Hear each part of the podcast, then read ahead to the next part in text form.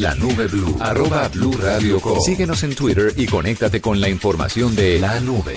Hace unos días me encontré un artículo muy interesante sobre seis jóvenes latinoamericanos que quieren revolucionar la ciencia y la medicina con sus inventos. ¿En serio? Son seis jóvenes revolucionarios que reseña la BBC, si no estoy mal. Y resulta que una de esos jóvenes es Luciana Tenorio y la estructura para vivir en Marte. Wow, ya estamos pensando en, en no solo en ir a verlo ni a colonizarlo, sino en vivir tranquilamente. Seguramente no estamos pensando, o sea, seguramente nosotros pensamos que apenas están pensando, pero las cosas deben ir mucho más Mucho más allá adelante, y nosotros no lo sabemos. Para que nos cuente un poquito sobre el tema y para que nos cuente sobre su emprendimiento, hemos invitado a Luciana Tenorio a que nos eh, comente aquí en la nube todo lo que está realizando. Luciana, bienvenida a la nube.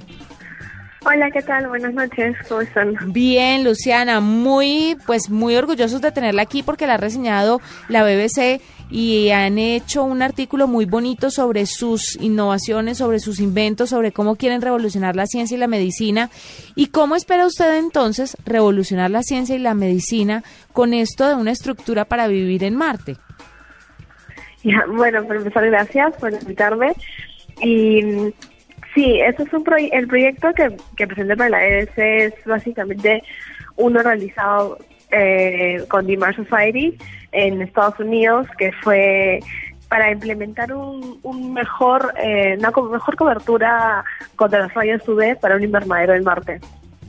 Sí, Y es, entonces esto es, es básicamente para una de las mayores problemáticas para llegar a establecer una colonia marciana es la radiación, porque mm, así como estar un día en Marte es como una tomografía de tórax, lo multiplicamos por tres años, eh, hay un grave riesgo de vida y a los cinco años eh, eh, probablemente la persona muere. Entonces la radiación es un tema que hay que tratar de solucionarlo. Bueno, el, fue. eh, Sí, hay- muchas veces eh, se piensa que la gente que trabaja en este tipo de proyectos son personas que están dedicadas a la a- astrofísica, a la aeronáutica, a todo lo que tiene que ver con lo que uno conoce como la NASA y a, y a las agencias espaciales internacionales. ¿Por qué ustedes, por ejemplo, eh, en el caso de Luciana, que es arquitecta, a- cómo eh, se pueden implementar diferentes disciplinas o diferentes profesiones a este tipo de proyectos? Pues yo creo que eh, para empezar el, el diseño es, es todo, todo se puede diseñar y entonces el, el diseño está en todo.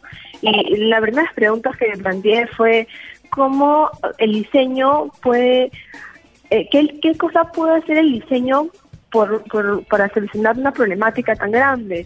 Y, y fue entonces cuando me puse a investigar qué profesionales son los que van esas especies, esas simulaciones, a estas, este, realizan estos proyectos que interviene NASA.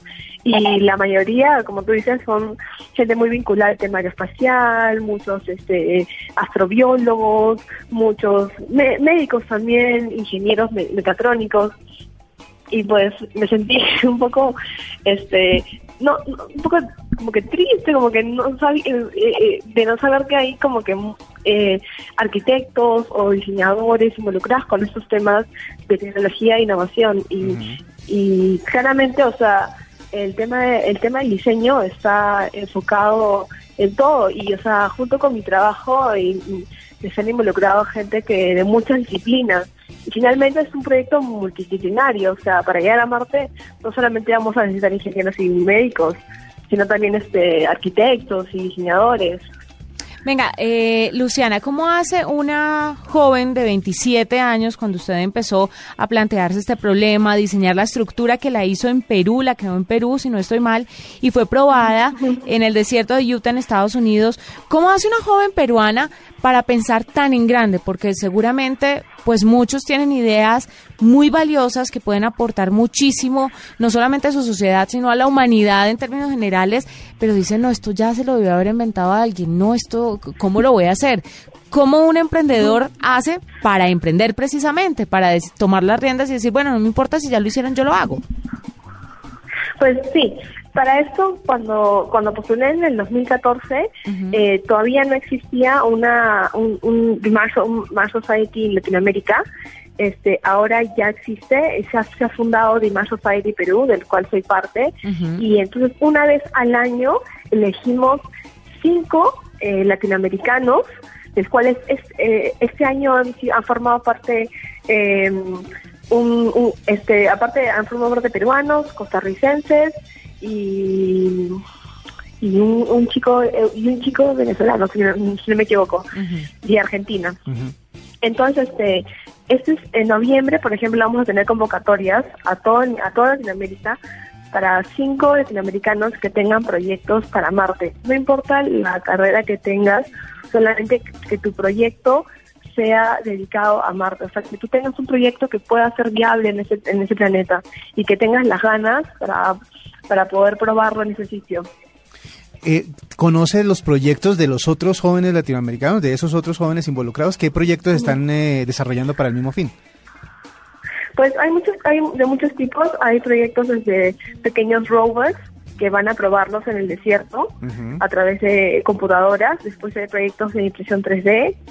Hay proyectos este, de riego de plantas para, im- implementadas por el invernadero. Hay chicos que de biología que han llevado este camote, han llevado quinoa al desierto y lo que hacen es pues utilizar un poco de la tierra que es en Utah, que es tiene tienen características geológicas muy similares a las de Marte, entonces tratan de cultivar alimentos que pueden este, resistir a tierras muy áridas como las como el desierto.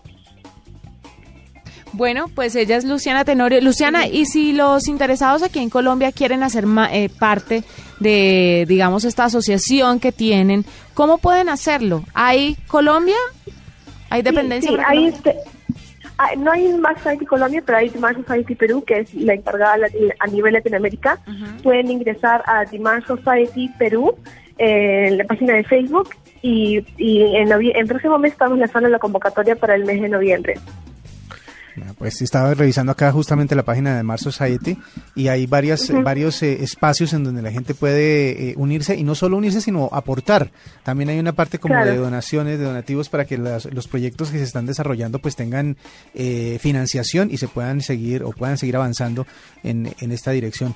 Pues a mí me parece muy interesante Claro, que... ah, ¿sí? ah, Sí, hay muchos proyectos, que, hay muchos chicos que de repente no tienen manera de financiarse el viaje hasta Utah. Ujú. Nosotros este, tratamos de buscar sponsors en- como universidades. La mayoría, en la mayoría de casos, este, los chicos tienen apoyo de la universidad porque la universidad está muy interesada en que los chicos vayan a una estación este, de simulación a la que van muchos astronautas y pues esto es un proyecto que, que, que sí ha sido aceptado de por Demand Society, entonces tienen muchas probabilidades de salir muy bien y de, de poder llegar a exponerse a, a nivel mundial.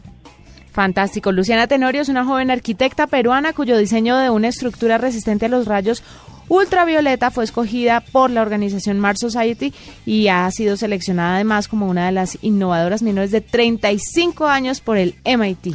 Vea, pues, Technology Review. Y, la, y no es la única peruana que está in- involucrada en el proceso. No, también hay. Jacqueline Silva Martínez. Ella es una ingeniera aeroespacial que también está desarrollando